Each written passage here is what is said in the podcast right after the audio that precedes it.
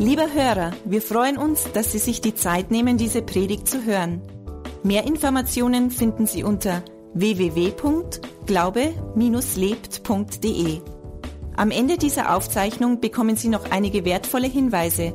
Wir würden uns freuen, von Ihnen zu hören. Wir wünschen Ihnen viel Freude und wertvolle Erkenntnisse beim Hören.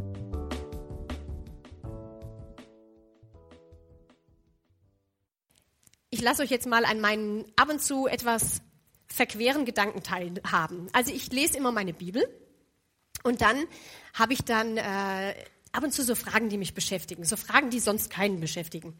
Und eine dieser Fragen, also jetzt manche lachen vielleicht, aber es sind Fragen, die müssen für mich geklärt werden, ist zum Beispiel gewesen, okay, Gott hat die Welt so sehr geliebt, dass er seinen einzigen Sohn gesandt hat, damit jeder, der an ihn glaubt, nicht verloren geht, sondern ewiges Leben hat. Soweit kennen wir das. Und dann habe ich mich gefragt, jetzt fängt es an, ein bisschen komisch zu werden. Bleibt bei mir, ich habe ein, ein Ziel, wo ich hin will. Ähm, warum war denn Gott so feige und ist nicht selber als Gott der Vater gekommen und hat gesagt, dann gehe ich ans Kreuz? Wer schickt denn sein Kind vor? Ich, ich sage ja, es wird ein bisschen verquer, aber bleibt bei mir. Es hat alles einen Grund. Und äh, ja, also kann das einer irgendwie so nachvollziehen? Wahrscheinlich habt ihr euch darüber noch keine Gedanken gemacht. Aber ich habe immer wieder solche Gedanken, so, wo ich mir Bibelstellen rauspflücke und denke, hä? Und gehe dem dann nach. Und das war so eins, dass ich denke, hm, als Vater sagst du doch normalerweise, das mache ich. Oder? Also, wenn ich an meine Kinder denke und äh, wird jetzt einer kommen mit der Knarre und wird sagen, entweder ich erschieß dich oder dein Kind, dann würde ich sagen, ja, nimm's mich. Oder? Und jeder normale Vater, jede normale Mutter würde nicht das Kind als Schutzschild vor sich halten und sagen, schieß, aber lass mich leben. Das würde keiner machen. Wenn wir gute Eltern sind, dann tun wir das nicht. So, jetzt aber, jetzt kommt meine geistliche Tiefe hier rein. Aber habt ihr schon mal erlebt, wenn euer Kind leidet? Die Eltern unter uns. Ich habe in einem Buch mal gelesen von einem Vater, der kam mit Schwung in die Küche rein und hat nur gehört hinter der Tür. Und da war das Baby und das Baby hatte die Finger unter der Türe. Alle leiden mit, oh, Gänsehaut. Und dieser Vater, der hat gesagt, lieber wäre ich das gewesen und lieber hätte ich diesen Schmerz auf mich genommen, als dass ich mein Kind leiden sehe. Und das ist mir dann bewusst geworden in Bezug auf diese Bibelstelle. Es wäre für den Vater einfacher gewesen, selber zu kommen, als seinen Sohn zu schicken und ihn leiden zu sehen. Und wenn wir das mal so einen Moment sinken lassen, dann sehen wir, was das wirklich bedeutet. Johannes 3, Vers 16. So sehr hat Gott die Menschen geliebt, dass er seinen einzigen Sohn hergab, damit jeder, der an ihn glaubt, nicht verloren geht, sondern ewiges Leben hat.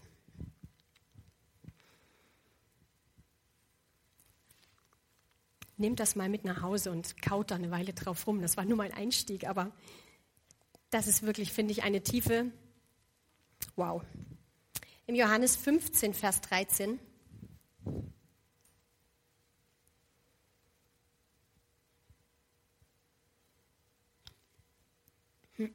Da heißt es, niemand liebt mehr als einer, der sein Leben für die Freunde hingibt.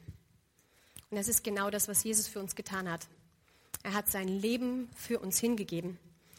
Und wir lesen auch in der Bibel, naja, vielleicht finden wir sogar noch jemand auf dieser Welt, der bereit ist, für jemanden zu sterben, den er liebt. Für seine Freunde zu sterben. So wie wir jetzt sagen, für unsere Kinder würde ich sterben. Aber das Besondere an dem, was Jesus getan hat, ist, dass er für uns gestorben ist, als wir noch Sünder waren, sagt die Bibel. Und das ist was ganz Besonderes. Stellt euch mal Adolf Hitler vor. Und jetzt wird von euch verlangt, oder ihr werdet gefragt, bist du bereit, dein Leben zu geben anstelle dem Leben von Adolf Hitler? Ich nehme jetzt ganz bewusst so eine ganz krasse Person, wo, wo jeder sagt, nein, ähm, so sehr hat Gott die Welt geliebt, dass er sogar für ihn gestorben ist. Für so jemanden gestorben ist.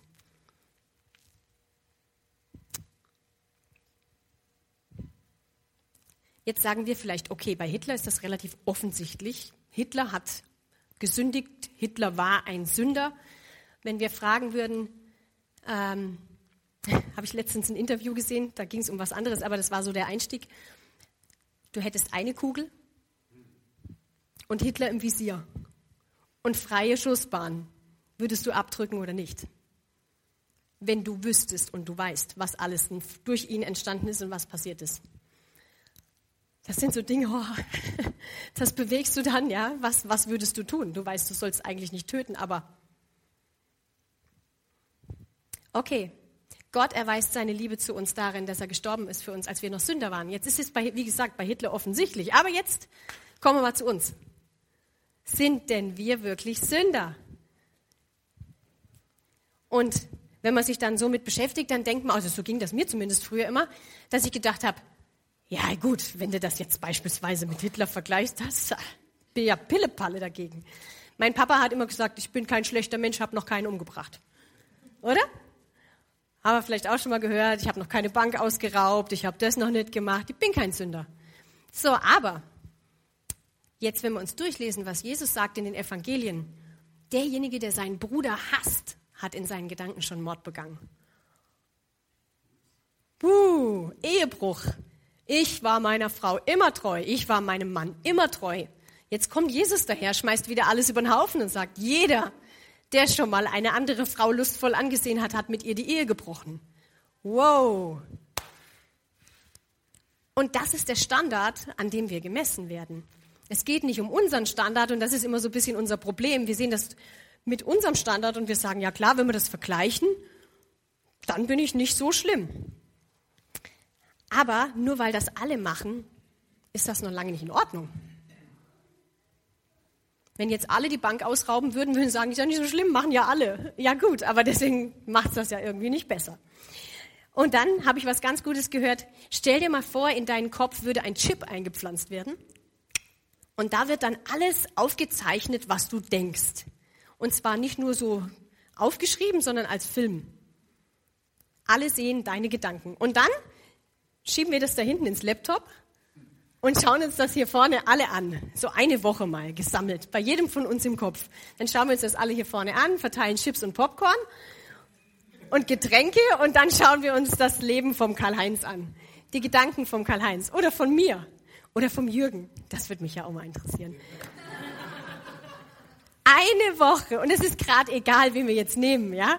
Da, wo wir das einfach mal eine Woche aufzeichnen und wenn wir das dann uns durch den Kopf gehen lassen, dann okay, ich glaube, dann haben wir echt alle irgendwie, wie sagt der Pastor Robert immer so schön, Dreck am Stecken. Worauf will ich hinaus mit dieser fröhlichen Predigt? Keiner von uns ist perfekt. Und die Bibel sagt im Römer 3, 10 bis 18,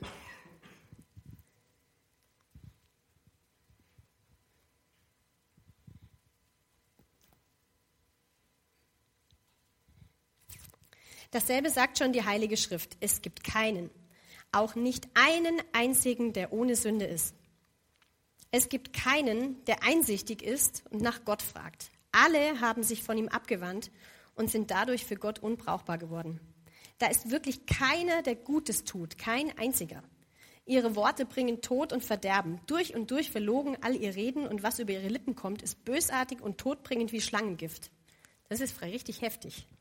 Ihr Mund ist voller Flüche und Gehässigkeiten. Sie sind schnell bereit, Blut zu vergießen. Sie hinterlassen eine Spur der Verwüstung und des Elends. Den Weg zum Frieden kennen sie nicht, denn sie haben keine Ehrfurcht vor Gott.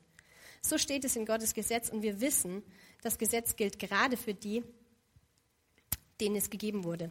Deshalb kann sich keiner herausreden. Alle Menschen auf der Welt sind schuldig vor Gott oder vor Gott schuldig. Wow, also hier ist so mal eine klare Zusammenfassung von dem, dass wir alle einen Erlöser brauchen. Und ganz ehrlich, wenn wir schon ein paar Jahre mit Gott gehen, dann ist oft so die Gefahr, dass wir denken, ja klar, Jesus ist für uns am Kreuz gestorben. Logisch, ist doch klar, wissen wir doch alle. Und das Kreuz wird für uns so ein bisschen normal. Das ist halt einfach das Zeichen der Christenheit. Und ja, wir wissen, Jesus ist da gestorben, Jesus hat da gelitten. Aber hey, es war für jeden Einzelnen von uns. Jeder von uns braucht einen Erlöser. Jeder. Und Gott ist heilig. Die Bibel sagt, Gott ist heilig und wir eben nicht. Und keiner kann so unheilig, wie er ist, vor Gott kommen. Wir alle brauchen die Erlösung durch das Blut von Jesus.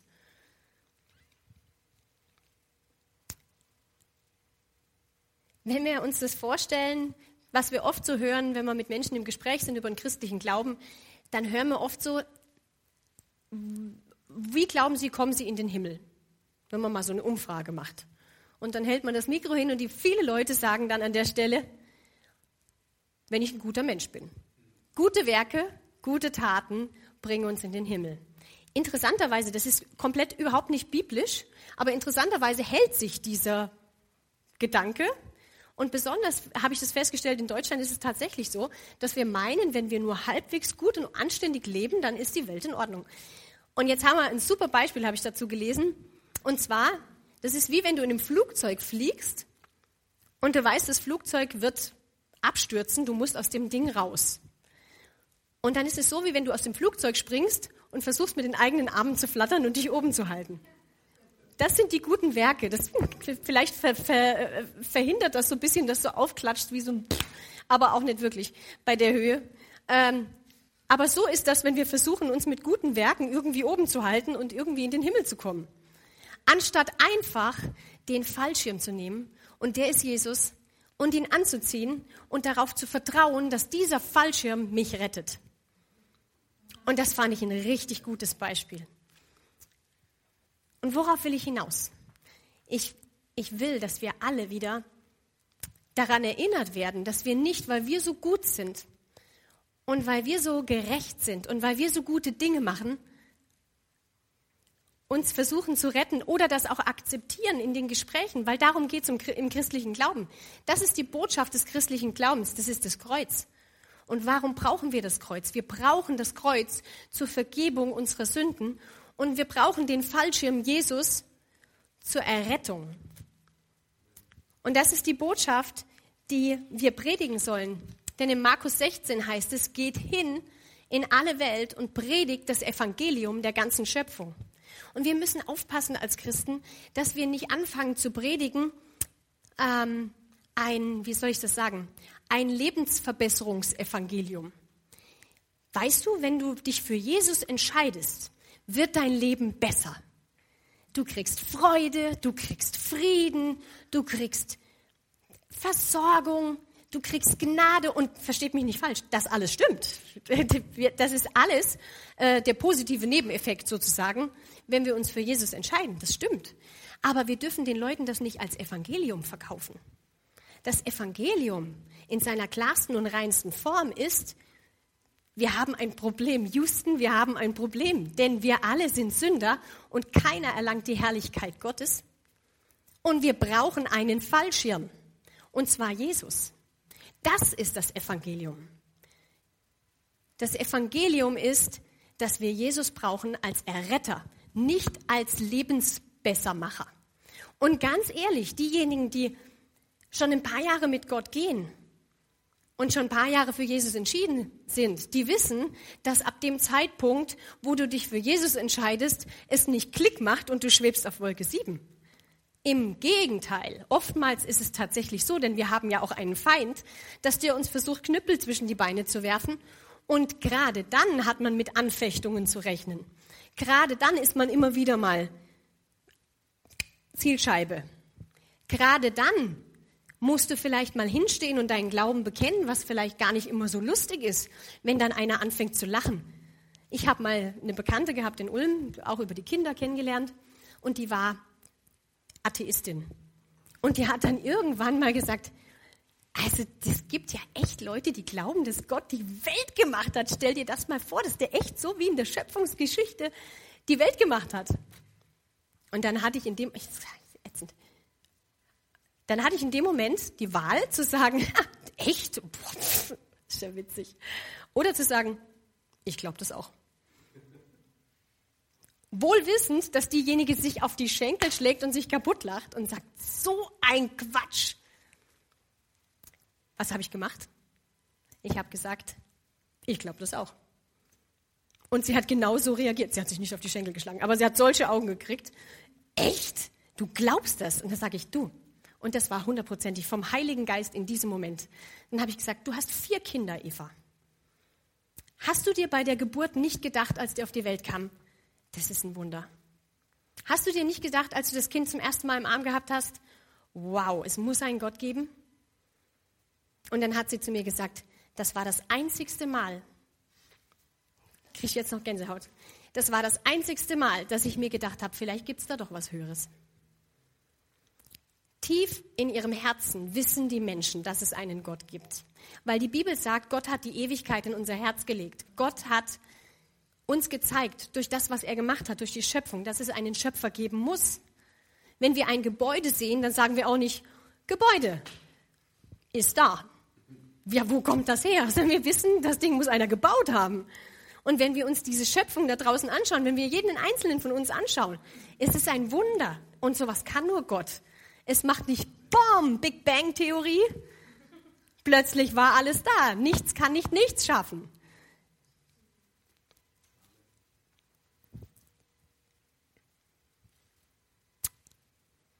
Ich habe meinen Punkt verloren. Macht nichts, aber es war gut. Wo wollte ich hin? Kann mir einer sagen, wo ich war? Suchen wir den roten Faden. Mein Herzschlag, das Evangelium. Mein Herzschlag ist das, dass wir, und das wird mir immer bewusster, und ich bin ja jetzt seit 1. Januar offizielle Evangelisationsleitung in dieser Gemeinde, was bedeutet, ich bin dafür zuständig, dass das Evangelium rausgeht in die Welt. Und deswegen sollt ihr alle das hören. Das Evangelium ist kein Lebensverbesserungsevangelium. Das Evangelium ist das, was in der Bibel steht, und das wollen wir predigen. Und das möchte ich, dass es auch für uns ganz tief sinkt dass es um das Kreuz Christi geht und dass es darum geht, dass Jesus für unsere Schuld an diesem Kreuz bezahlt hat. Und all das andere, was darauf folgt, der Frieden, und den haben wir alle in unserem Herzen.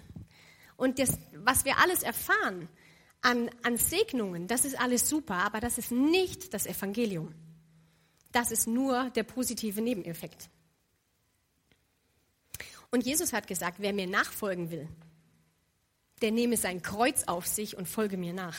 Das klingt nicht nach Wuhu, Vacation in Flipflops und Sonnenhut und yeah, alles ist ab sofort easy, sondern das klingt nach Arbeit. Arbeit. Nimm dein Kreuz auf dich. Und so ein Kreuz zu tragen, trag das mal. Und jeder von uns hat manchmal ein Kreuz zu tragen. Und jeder von uns muss durch Dinge durchgehen, die ich jetzt gerade beschrieben habe eben. Solche Situationen haben wir, wo Gott von uns will, dass wir hinstehen und sagen, ich glaube das.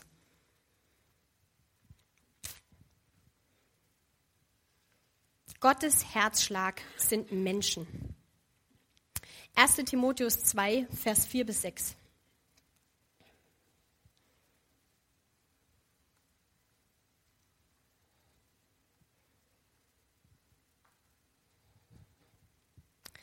Denn er, also Gott will, dass alle Menschen gerettet werden und seine Wahrheit erkennen. Es gibt nur einen einzigen Gott und nur einen einzigen, der zwischen Gott und den Menschen vermittelt und Frieden schafft. Das ist der Mensch Jesus Christus. Er hat sein Leben als Lösegeld hingegeben, um uns alle aus der Gewalt des Bösen zu befreien. Diese Botschaft soll nun verkündet werden, denn die Zeit, die Gott festgelegt hat, ist gekommen. Ich mag dieses Bild. Es heißt ja auch, den Menschen ist es gesetzt, einmal zu sterben und danach kommt das Gericht. Deshalb immer die Frage, gibt es ein Leben nach dem Tod? Ja, dem Menschen ist es gesetzt, irgendwann mal zu sterben. Wir wissen den Zeitpunkt nicht, aber danach kommt das Gericht. Und wenn wir uns dieses Gerichtsgebäude jetzt mal vorstellen, so im Natürlichen, wir stehen jetzt im Gericht und da sitzt der Richter und wir kommen und sind die Angeklagten. Sagen wir mal, wir haben eine Bank ausgeraubt und auf dem Rausweg wollte sich jemand uns in den Weg stellen und wir haben ihn erschossen. So.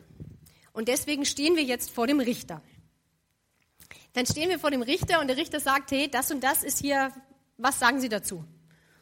Und dann stehen wir vor dem Richter und sagen, aber ich war kein schlechter Mensch sonst. Also, ich habe gute Werke getan. Ich habe immer meiner Nachbarin die Blumen gegossen, wenn die im Urlaub war. Und als sie sich das Bein gebrochen hat, habe ich der sogar gekocht und die Wäsche gewaschen. Dann sagt der Richter, das ist jetzt gerade gar nicht das Thema. Wir reden gerade darüber, was falsch gelaufen ist. Äh, diese Sache, bei der bleiben wir jetzt. Das klingt für uns jetzt vielleicht irgendwie, ist ja logisch, der Richter schaut sich jetzt nicht an, ob der der Nachbarin die Blumen gegossen hat. Aber genauso ist das, wenn wir versuchen, mit guten Werken zu flattern und irgendwie zu sagen, hey Gott, ich war gar nicht so schlecht. In dem Moment wird das angeschaut, was schiefgelaufen ist. In dem Moment wird das angeschaut, ja, was einfach da der Fall ist.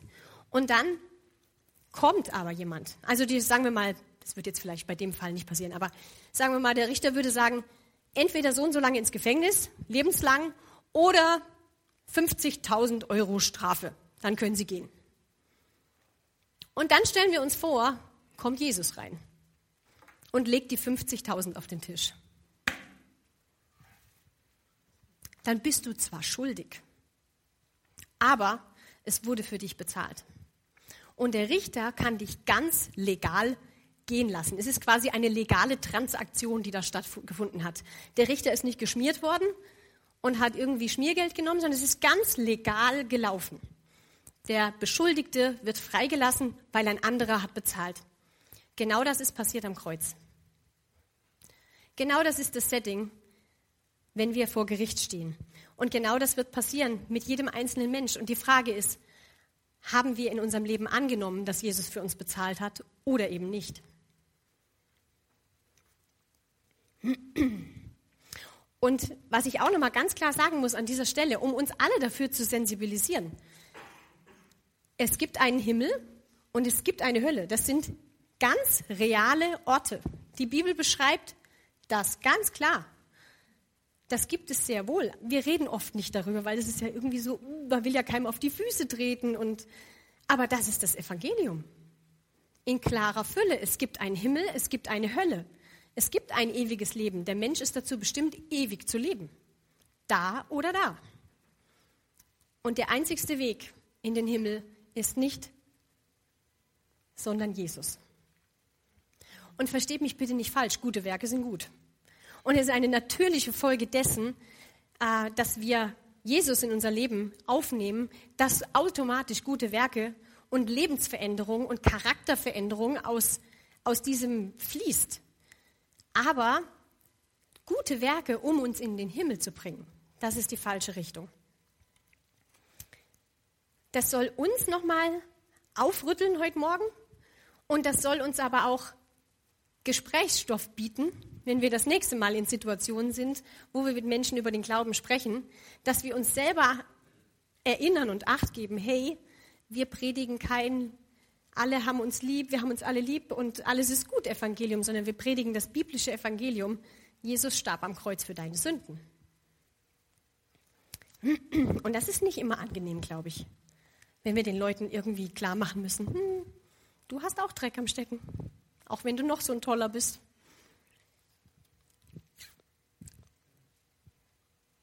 Es ist die größte Liebesgeschichte, die jemals geschrieben wurde, die Gott mit uns geschrieben hat und Jesus. Da kann Hollywood einpacken. Und ich bin wirklich ein Hollywood-Filme-Fan. Ich mag die gerne mal, auch wenn ich weiß, dass die komplett unrealistisch sind. Mein Mann schaut auch immer unrealistische Filme an, wenn er mal einen Abend für sich hat und schaut mal so einen Männerfilm und der Dwayne Johnson läuft dann durch den Kugelhagel und es trifft ihn keine einzige Kugel und ich komme rein und denke mir, ist klar, völlig unrealistisch. Und dann sagt er immer, aber deine Filme, hä? voll realistisch. Der Prinz auf dem weißen Pferd kommt daher galoppiert und alles ist happy ever after. Es ist unrealistisch. Aber was Jesus geschrieben hat, das ist eine Liebesgeschichte, die ist real. Und das ist die größte Liebesgeschichte der Welt. So sehr hat Gott die Welt geliebt. Lasst uns aufpassen, dass das nicht normal wird für uns. Und ich weiß noch, wo ich mich ganz frisch so für Jesus entschieden habe, für mich war das wirklich das war der Hammer. Ich habe mir gedacht, warum hat mir das keiner vorher so erzählt? Ich hätte mich sofort für Jesus entschieden. Aber keiner hat mir das so klar gesagt. Vielleicht haben auch welche den Mumm nicht gehabt in dem Moment, mir das so klar zu sagen. Weil was denkt denn der andere von mir, wenn? Ist völlig egal, was der andere von dir denkt, wenn. Stell dir mal vor, du siehst diese Leute später wieder und die haben sich nicht für Jesus entschieden und sagen dir, warum hast du mir das nicht gesagt? Und ich sage, hm, ich hatte halt Schiss, was du von mir denkst. Das ist dann, Du stehst nachher da und denkst, wie lächerlich ist Menschenfurcht. Ich habe vor vier Wochen, drei Wochen gepredigt über das Thema Angst. Wenn ihr das noch nicht gehört habt, bitte ich euch, das in diesem Zusammenhang nochmal nachzuhören. Menschenfurcht. Menschenfurcht ist was ganz Fieses. Dieses, was denkt der andere von mir, wenn ich sage das? Erstens denkt der andere meistens eh nicht so, wie du denkst, dass er denkt das. Und zweitens ist das auch völlig wurscht, ehrlich gesagt, was der andere von dir denkt. Und ich, ich, ich bin jetzt 36. Ähm, ich komme langsam, spüre ich so in das Alter, wo es mir wurscht ist, was andere von mir denken. Und ich sag's euch, das ist so befreiend. Wenn ich dann oft so die Teenies anschaue, mit 15, 16 und wir waren alle so, ja. Also ich war auf jeden Fall so. Oh, und was, ja, und kann ich dann nicht anziehen und was denkt der andere, wenn ich jetzt sage das und und wie befreiend ist das, wenn du deinen eigenen Style findest. Ja, wir haben jetzt gerade, ich darf gar nicht sagen, ja, unsere Jugend ist heute nicht da. Zuhören, nicht zuhören da oben. Diese Hosen, die mal, die so bis hier gehen, diese High-Waist-Hosen. Oh, die waren ja die waren ja schon mal in und die waren ja damals schon hässlich. Und jetzt sehe ich die heute rumlaufen und denke mir, oh Gott, wie kann man sowas anziehen? Das ist voll in. Es sieht kacke aus. Das ist mir egal, ob das in ist. Wir sind jetzt in einem Alter, ich bin jetzt in einem Alter, wo mir das wurscht ist, ob das in ist. Ich ziehe das an, was mir gefällt. Und wenn ich finde, dass der neue Trend kacke aussieht, dann ziehe ich ihn nicht an. Und ich sag's euch, das ist so befreiend. Wenn man plötzlich merkt, ich bin angekommen in der Blüte des Lebens und es ist mir wurscht, was andere von mir denken. Woo, das ist mein Leben.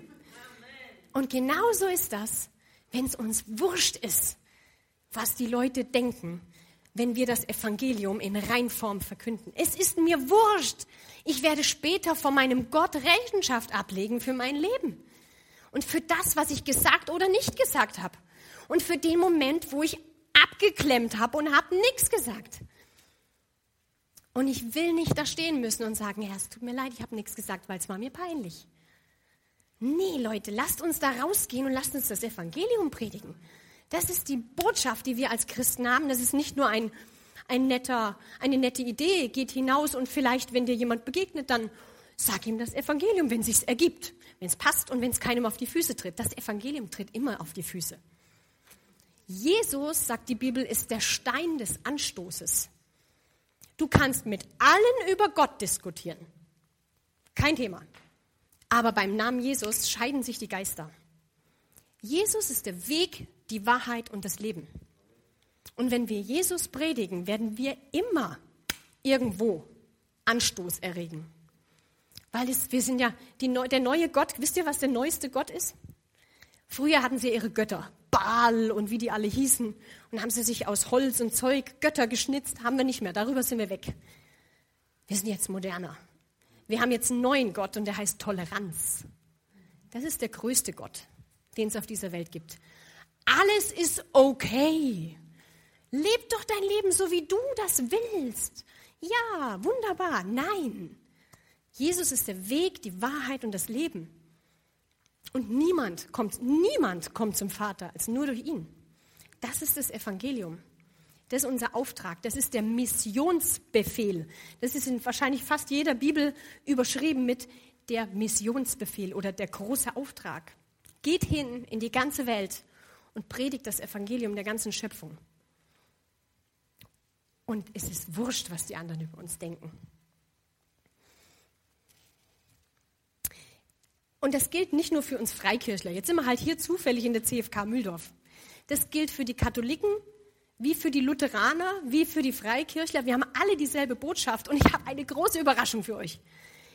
Jetzt haltet euch fest. Die Offenbarung. Im Himmel gibt es keine Konfessionen. Es gibt kein katholisch, wir sitzen nicht getrennt, kein evangelisch und kein freikirchlich. Dieses Mikro. Höher? Ich mache es immer runter. Ich dachte, das wäre besser. So? Okay. Es gibt keine Trennung zwischen katholisch, evangelisch und freikirchlich. Wer kommt in den Himmel? Derjenige, der den Fallschirm angezogen hat und nicht geflattert ist, sondern wer Jesus hat, Derjenige ist der, der errettet wird, sagt die Bibel. Und da ist es völlig egal. Ich kenne Katholiken, die brennen für Jesus. Ich kenne Evangelische, die brennen für Jesus. Und das ist super. Und das, wir sind jetzt eben hier, um Menschen zu erreichen. Wir wollen niemanden aus den Kirchen abziehen. Wir wollen die Menschen erreichen, die jetzt sagen, ich kann jetzt mit der Landeskirche nichts anfangen. Okay, dann bieten wir eine Alternative. Hauptsache, Jesus wird gepredigt und Menschen kommen zum lebendigen Glauben. Aber im Himmel haben wir keine Trennung mehr. Der Herzschlag Gottes sind Menschen. Menschen, Menschen, Menschen. Gott will, dass alle Menschen zur Errettung und zur Erkenntnis der Wahrheit kommen. Alle. Das ist sein Herzschlag. Und mir ist heute Morgen so ein Satz in den Sinn gekommen in der Vorbereitung und den fand ich echt gut. Gott will nicht, dass wir seinen Puls spüren, sondern seinen Herzschlag. Den Puls kannst du ein bisschen, du spürst das. Aber wenn du mal die Hand oder den Kopf aufs Herz legst, dann merkst du richtig, wie es schlägt. Und da will Gott uns haben. Gott will uns nicht irgendwo am Puls haben, sondern an seinem Herzen dran. Und wenn wir an seinem Herzen sind, wenn wir Zeit mit ihm verbringen und sagen, Vater, zeig mir was, wo dein Herz schlägt, dann wird er dir immer zeigen, Menschen. Immer. Und da müssen wir hin, da müssen wir hin zurück vielleicht. Wenn, wenn wir für unser Leben feststellen, das Kreuz ist für mich nichts Besonderes mehr. Ich sage euch eins, dann müssen wir umkehren. Dann brauchen wir eine Bekehrung dann müssen wir für uns sagen, hey, ich werde mich jetzt so lange im Wort Gottes vergraben und so lange meine Bibel lesen, bis das Kreuz für mich wieder groß wird. Bis das Kreuz für mich wieder die Botschaft wird.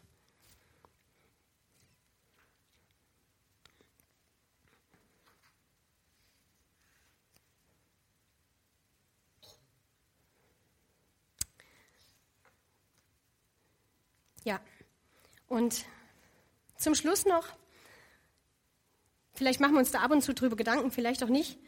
Ähm, früher habe ich mir viele darüber Gedanken gemacht, wann und wie man wohl stirbt. Das war für mich immer so, uh, weiß ich auch nicht. Weil man hat dann doch irgendwie im Umfeld mitbekommen, das waren nicht immer nur die Alten, die gestorben sind. Es gab plötzlich auch so, gerade der Krebs, der kommt ja jetzt oder kam jetzt die letzten Jahre immer größer und plötzlich sind junge Leute gestorben. Ich habe eine Schulfreundin gehabt, es war meine beste Freundin in der Grundschule. Die hat Schilddrüsenkrebs gehabt. Ich habe die plötzlich getroffen, die ist weiter weggezogen. Und dann habe ich die wieder getroffen und habe sie gar nicht mehr erkannt. Sie saß im Rollstuhl, Haare kahl geschoren. Ich sage, hey, was ist mit dir passiert? Ich war ja auch weg schon lange und habe dann eben meine Eltern besucht und sie wieder getroffen. Und dann hat sie erzählt, ja, sie hat Schilddrüsenkrebs. Gott sei Dank, sie hat es überlebt. Gott sei Dank.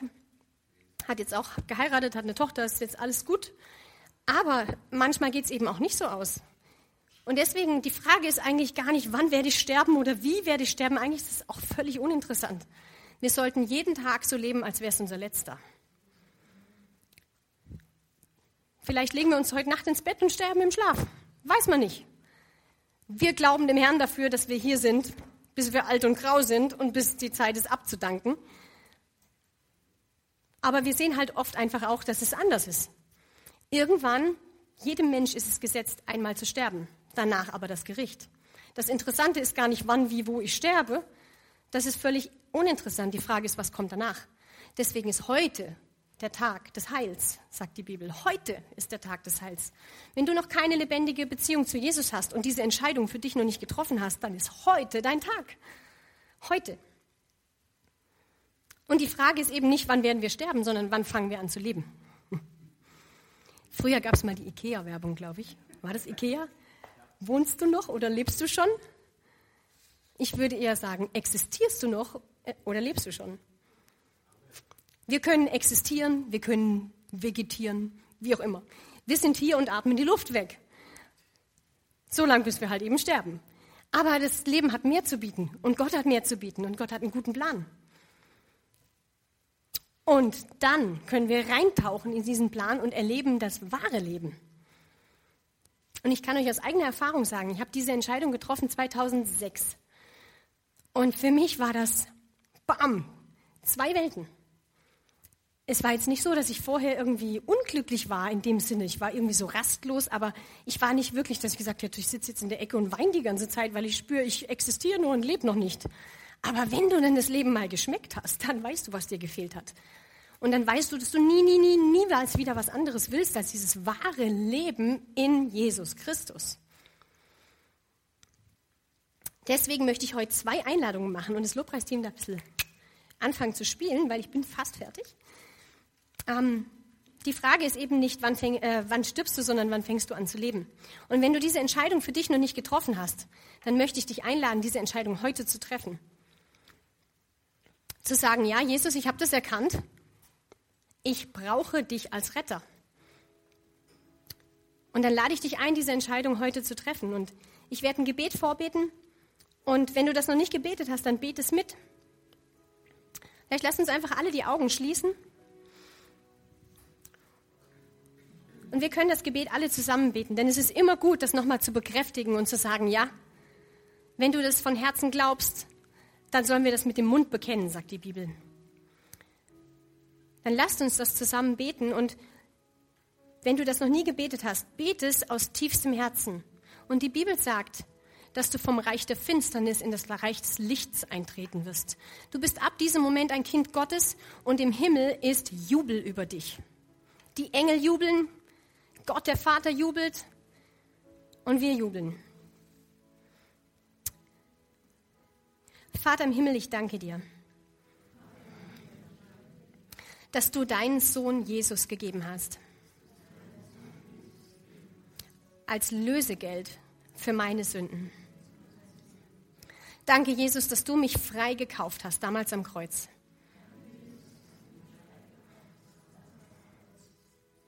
Und ich lade dich heute ein in mein Herz.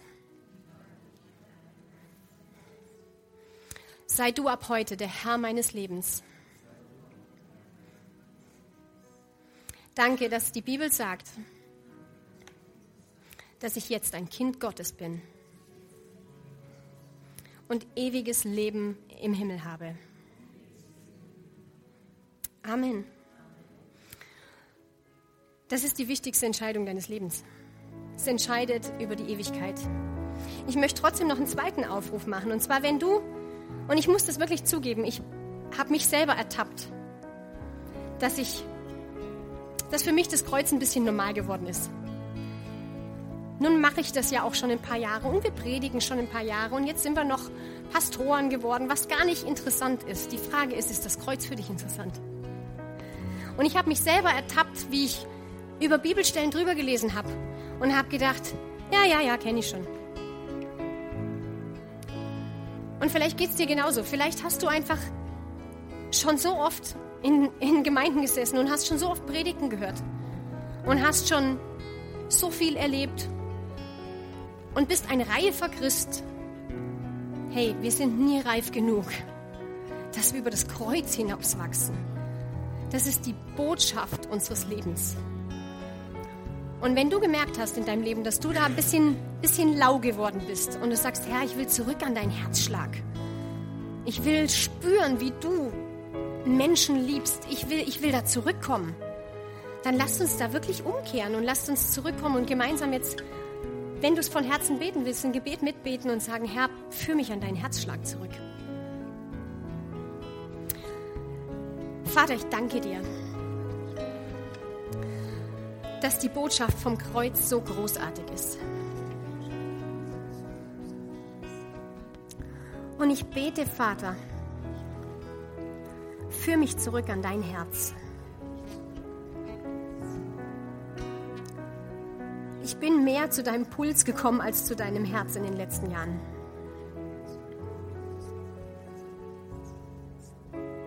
Ich will zurück an deinen Herzschlag, Papa. Danke, dass du mir zeigst, wie sehr du die Menschen liebst. Und wie kostbar das Kreuz ist.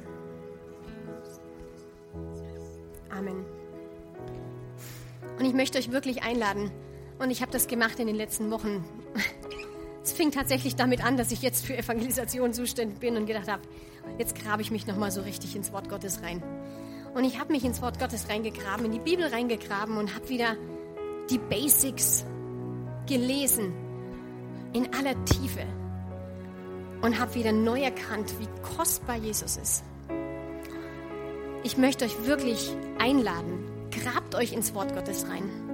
Es gibt gute Bücher. Es ist auch gut, wenn wir gute Literatur noch dazu lesen zum Glauben. Und es gibt tolle, wirklich auferbauende Literatur. Aber wir wachsen nie über die Bibel hinaus. Niemals. Lasst uns zurückgehen zu den Anfängen, dass wir wieder neue Begeisterung für das Kreuz und für das, was Jesus für uns getan hat, entwickeln. Ich kann euch versprechen, ihr, ihr wacht wieder morgens auf und spürt Menschen, Menschen, Menschen. So geht es mir und ich kann euch sagen, es ist, das ist wirklich ein ganz anderes Leben, wenn wir morgens aufwachen mit der Perspektive Gottes und wieder Menschen sehen und spüren. Amen.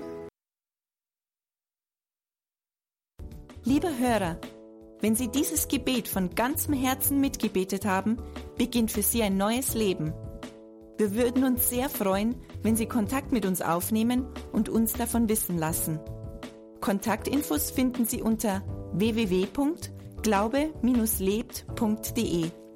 Wir wünschen Ihnen Gottes Segen.